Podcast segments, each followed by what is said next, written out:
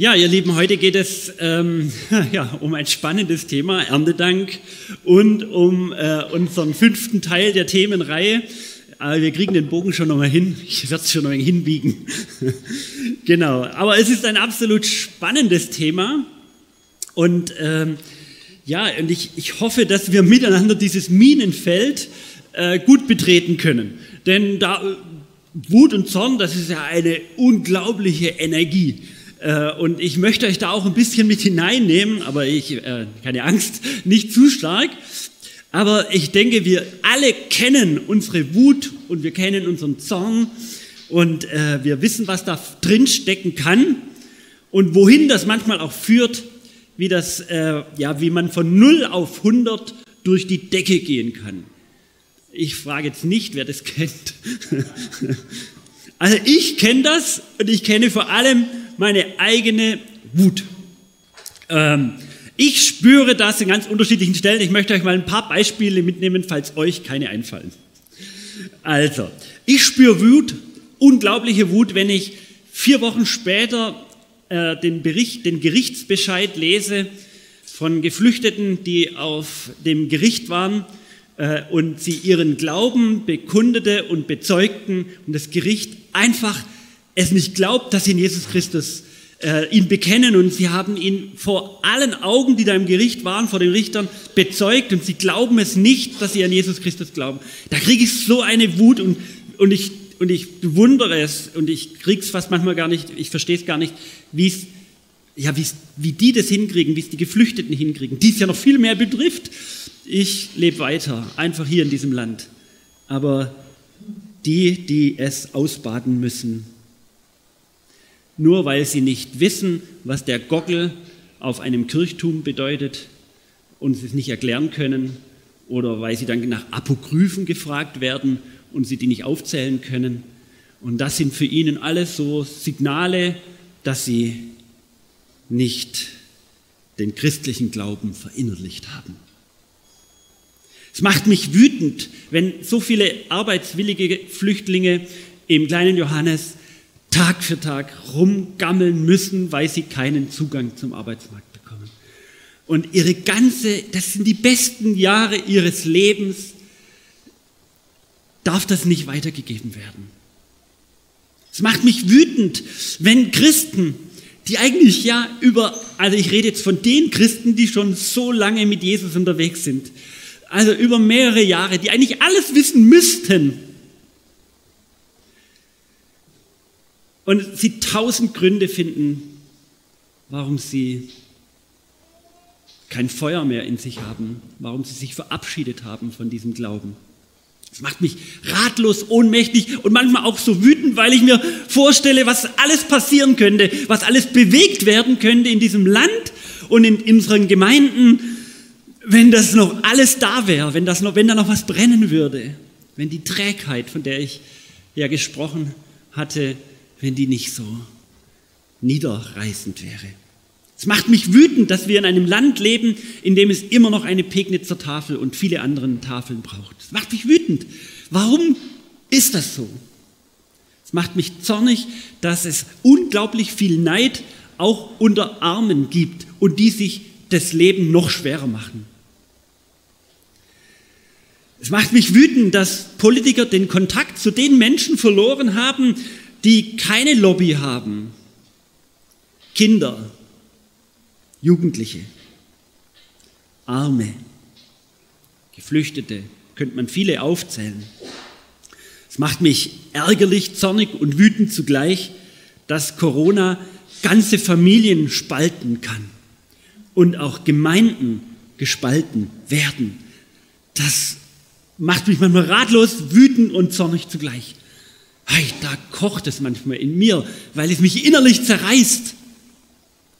Es macht mich wütend, dass es Menschen gibt, die über andere lästern und das noch gar nicht merken und sie Gift versprühen untereinander. Es macht mich wütend, dass man einfach Fehler nicht zugeben kann, dass ich manchmal nicht Fehler zugeben kann und andere nicht und das so hindrehen, dass die anderen die Dummen sind. Es macht mich wütend, wenn diese, jetzt sage ich es einfach mal, wenn immer wieder mal diese Scheißtechnik nicht funktioniert, obwohl alles vorbereitet wurde. Und dann sich die noch ärgern, die dann, ja, denken, ach, warum geht's nicht? Da würde ich mir manchmal ein bisschen Mitleid wünschen und Verständnis und sagen, ja, hey, ich kann das mitfühlen ich kann mir vorstellen, ihr gebt alles und ihr macht, ihr gebt das Beste und, und dann manchmal klappt's nicht. Macht mich wütend, macht mich ärgerlich. Und so könnte ich euch noch so viele Sachen erzählen und ihr könntet auch Dinge erzählen, die euch wütend machen und noch ganz andere Dinge sicherlich, die ihr kennt und äh, ja. Was bringt euch in Wallungen? Was führt euch mit eurer eigenen Wut in Berührung? Hast du Hast du solche Wutthemen? Vielleicht welche, die, die irgendwie sich immer wieder wiederholen, die, die, so, ja, die so Teil von dir sind. Auf, der, auf unserem Gemeindeurlaub in St. Johann in Pongau haben wir eine mittelgroße Gruppe gehabt, die am Abend Lust hatte, nochmal miteinander äh, so eine Art Bibelarbeit zu haben. Wir haben unterschiedliche Bibeltexte auch interessanterweise zum Thema Wut und Aggression und äh, Emotionen ähm, hatten wir uns da versammelt und drüber gesprochen. Und ich habe euch da diese Aggressionsacht, diese Wutacht vorgestellt. Da waren aber lang nicht alle da und für mich ist die ganz wichtig, weil sie ganz viel deutlich macht. Ich will die jetzt nicht zu lange ausformen, aber es gibt hier links eine geachtete Seite und es gibt rechts eine geächtete Seite. Und auf der linken Seite da beginnt das mit 1, 2, 3, 4, 5, 4 und dann geht es rüber auf die geächtete Seite 5, 6, 7, 8. Und an diesen Seiten gibt es eben eine, einen Strich durch, so einen, eine Hemmschwelle, so eine, einen Stopp, eine, ein, eine rote Linie. Und die wird manchmal überschritten. Und dann wird aus der Wut und aus unserem Zorn was unglaublich Destruktives.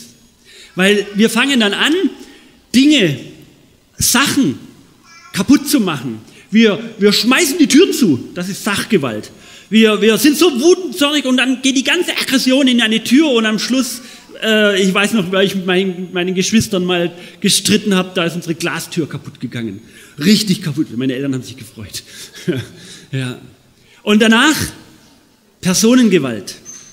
Wir schimpfen und beleidigen sie. Wir, wir, wir, wir üben eine verbale Gewalt gegen Menschen aus und manchmal über das sogar hinaus. Und als drittes geht es dann auch manchmal in die Selbstgewalt. Also bei sieben. Das kann auch ein bisschen umgekehrt sein, mal eins vorher. Dann haut man mit seiner Faust so auf den Tisch und verletzt sich selber noch. Und dann gibt es, und das ist interessant, das ist die letzte Stufe, das ist der Rückzug, die Einsamkeit, wo du mit dir alleine bist, mit deiner Wut, und sie frisst sich in dir Löcher in dein, in dein Magen und du von schuldig und Scham fühlst du dann, weil all das vorher gelaufen ist und du wirst immer einsamer. Das sind die Folgen sozusagen von der Wut und von dem Zorn. Und Appelle, das haben wir jetzt bei diesen ganzen Todsünden gemerkt. Appelle helfen dir ja nicht weiter. Sei doch nicht so zornig, reiß dich ein bisschen zusammen. Die helfen eben nicht weiter. Das wissen wir zu gut. Der einzige Weg, der hilft, ist letztlich zurückzugehen, diese Acht zurückzugehen und zu sagen, hey, wo hat denn alles begonnen? Wo hat es denn eigentlich angefangen? Also zum Beispiel, wenn mich jemanden belügt, wenn mich jemand anlügt. Ich habe die Erwartung, dass wir ehrlich miteinander sind, dass wir die Wahrheit uns einander sagen. Das ist meine Erwartung, das ist mein, mein Bedürfnis.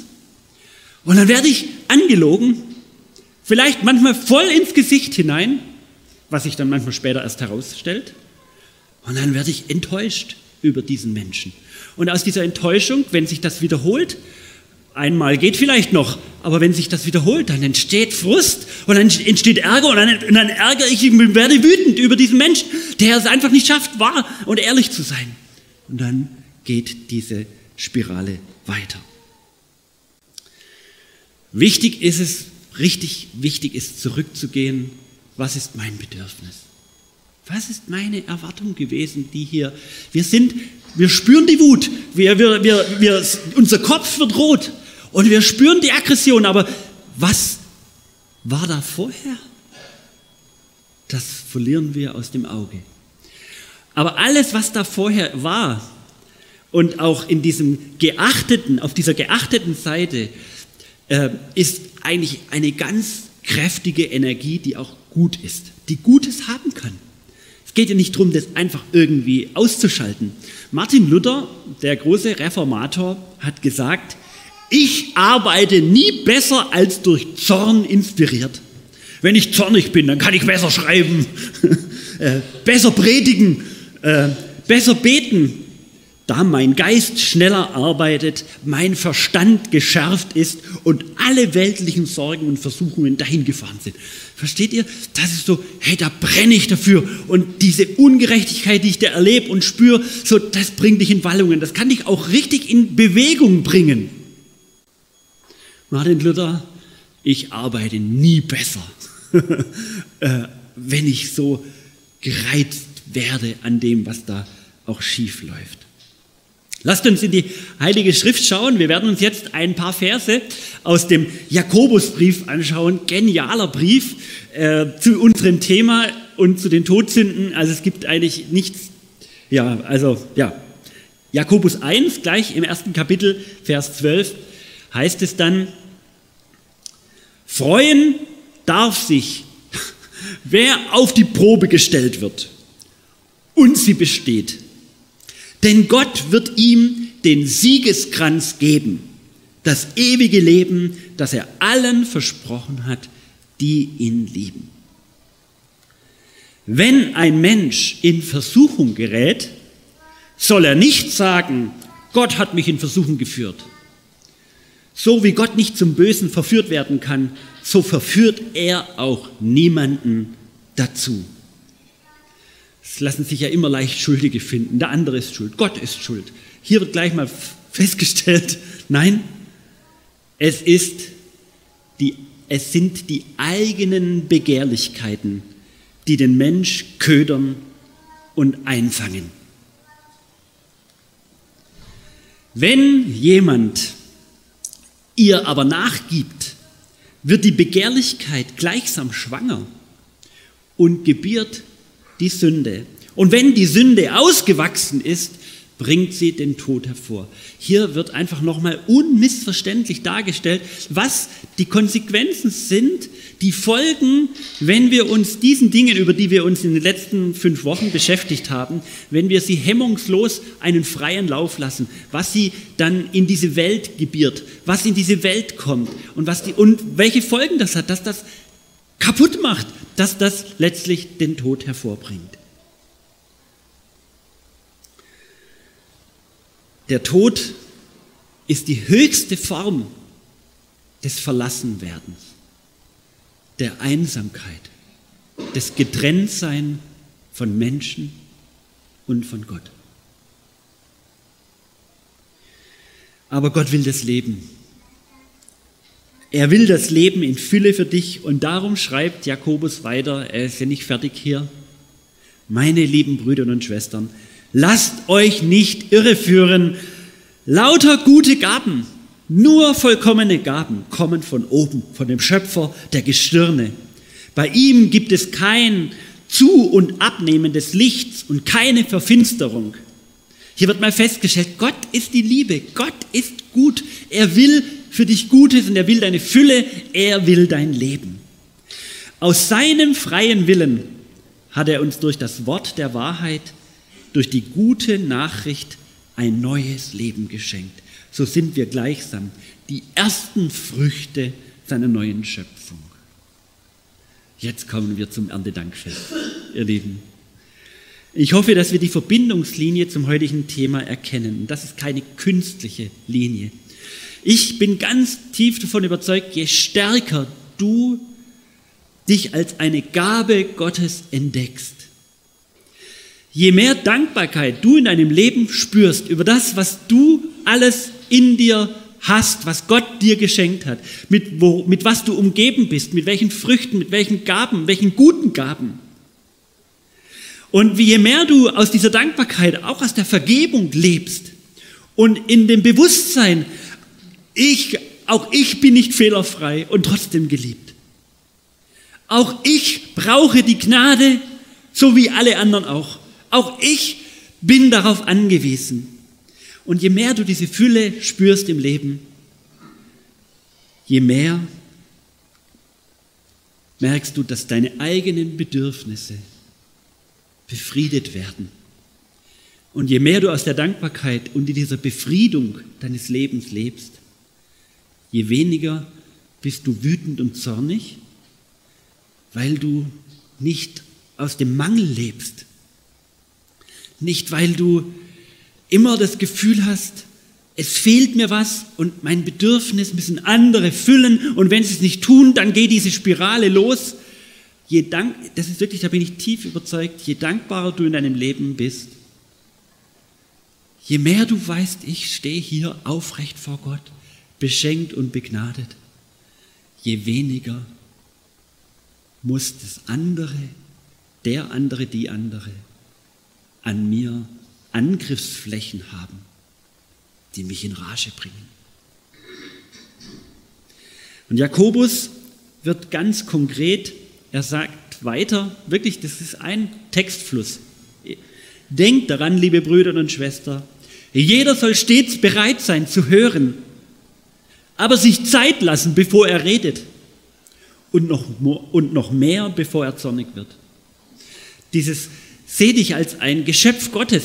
Du bist eine Frucht Gottes, erschaffen. Hab diesen Blick und dann denke daran, wie du jetzt mit deinen Emotionen umgehen kannst. Jeder soll stets bereit sein zu hören. Und dann soll er sich Zeit lassen mit dem Reden. Und noch mehr soll er sich Zeit lassen mit seinem Zorn.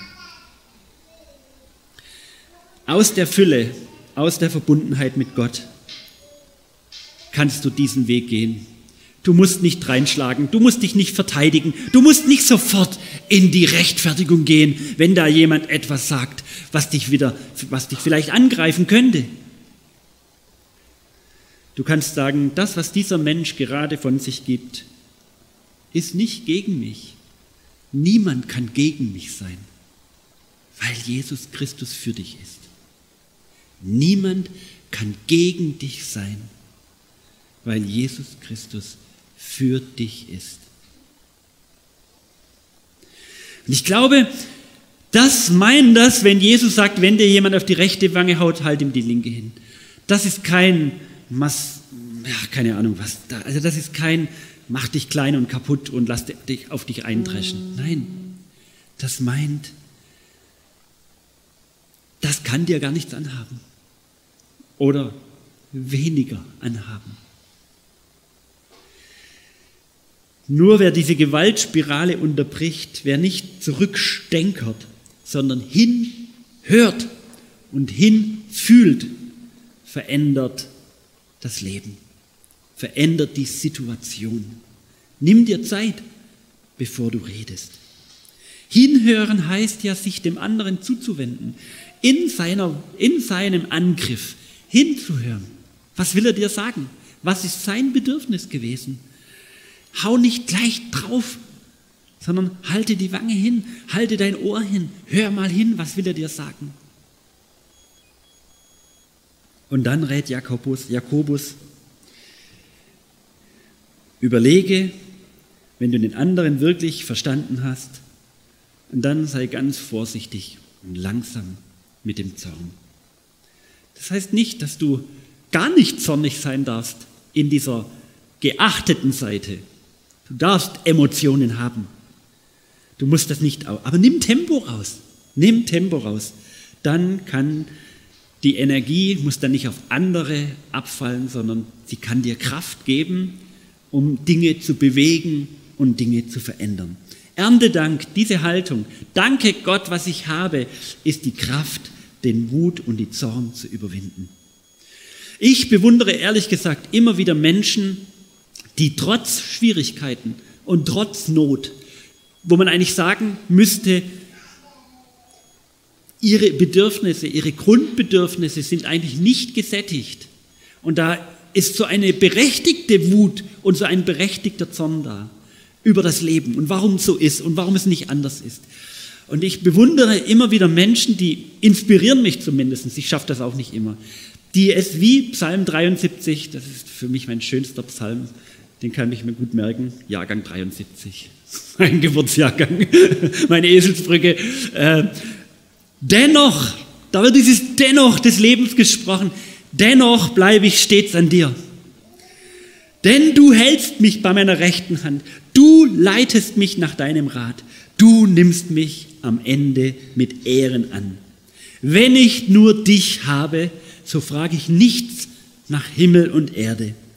Wenn mir gleich Leib und Seele verschmachten, so bist du doch Gott, alle Zeit meines Herzens Trost und mein Teil. Ihr Leben, diese Lektionen haben mir alte Menschen gelehrt, denen so viel an Kraft, an Energie genommen wurden, die manchmal schmerzverzerrt sind.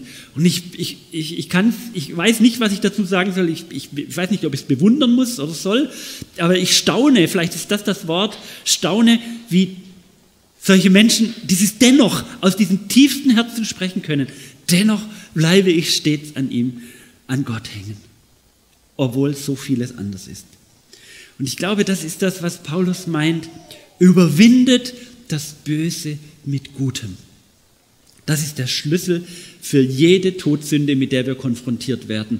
Wenn ihr euch manchmal fragt, wie soll ich hier mich verhalten, wenn jemand dir so dagegen geht, überwindet das Böse mit Gutem.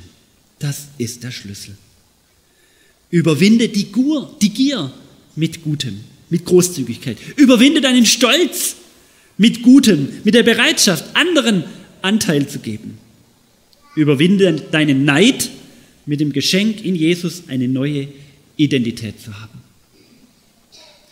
Als meine Schwiegermutter beerdigt wurde, oder ich hatte sie dann beerdigt und die Predigt halten dürfen, predigte ich über einen Teil dieses Bibelverses. Das war dieses Freuen, halt, äh, Freuen darf sich, wer auf die Probe gestellt wird, und sie besteht, denn Gott wird ihm den Siegeskranz geben. Dieser Blumenkranz, den haben wir auf den Sarg gelegt, weil wir, ähm, weil wir fest davon überzeugt waren, dass sie diesen Siegeskranz am Ende ihrer Zeit von Jesus überreicht bekommen hat. Und sie jetzt bei ihm ist. Und darum geht's einen Siegeskranz am Ende unseres Lebens aufgesetzt zu bekommen. Zu bekommen. Das wünsche ich uns so sehr. Jesus der Sieger, euer Retter, er wird euch erretten und sagen, ihr gehört dazu. Ich setze euch diesen Siegeskranz auf. Und das verändert unser Leben, wenn ich das jetzt schon anstrebe, wenn ich mir das jetzt schon vor Augen führe, wie er mir später diesen Siegeskranz über, ja, überreichen wird am Ende meiner Tage. Und äh, in der Vorbereitung ist mir, dieses, ist mir Martin Luther King über den Weg gelaufen, der sagte, Dunkelheit kann nicht die Dunkelheit vertreiben. Zorn kann niemals den Zorn vertreiben. Dein Neid kann niemals den Neid weniger werden lassen. Die Gier. Dunkelheit kann nicht die Dunkelheit vertreiben. Nur das Licht kann das. Nur die Liebe. Mit dieser Bewegung, die Martin Luther King in Bewegung gesetzt hat, ist eine Massenbewegung entstanden. Und ihr wisst, was da alles, was er alles bewegt hat, dass die Rassentrennung aufgehoben wurde, zumindest in den ähm, Südstaaten eingeführt wurde ja dann neu, das Wahlrecht für Schwarze und so weiter. Und als er dann ermordet wurde, am 4. April 1968, ähm, um 18.01 Uhr auf dem Balkon von dem Rassisten James Earl Ray, wurde er erschossen, waren die Menschen wütend. Und es ist eine Welle der Wut über das Land ausgebrochen. In 110 Städten Krawalle, 39 Menschen starben, 2000 Verletzte, 10.000 Personen wurden festgenommen. Dunkelheit kann niemals die Dunkelheit vertreiben. Nur das Licht kann das. Ihr Lieben, ich wünsche euch, dass ihr mit dieser Vision, mit diesem, mit diesem Geschenk des Siegeskranzes auf eurem Haupt, mit dieser, mit dieser Vision die Kraft empfangt, die euch, die es braucht, das Böse mit Gutem zu überwinden. Du bist die erste Frucht seiner Schöpfung. Wir sind eine Frucht aus der Schöpfung Gottes, aus seiner Schöpferhand. Ihr Lieben, lebt das. Das wird euren Umgang mit Menschen verändern. Unsere Predigtreihe heißt ja Hashtag Neustart. Heute ein Erntedank. Wer wieder Gelegenheit dazu, neu zu starten. Das Böse mit Guten zu überwinden. Sich das vorzunehmen, diesen Siegeskranz sich schenken zu lassen. Seinen Zorn zu überwinden. Nicht auf die rote Seite zu wechseln. Ich lehre dich ein, sich dieser Bewegung anzuschließen. Jesus hat gefragt, willst du mir nachfolgen? Amen.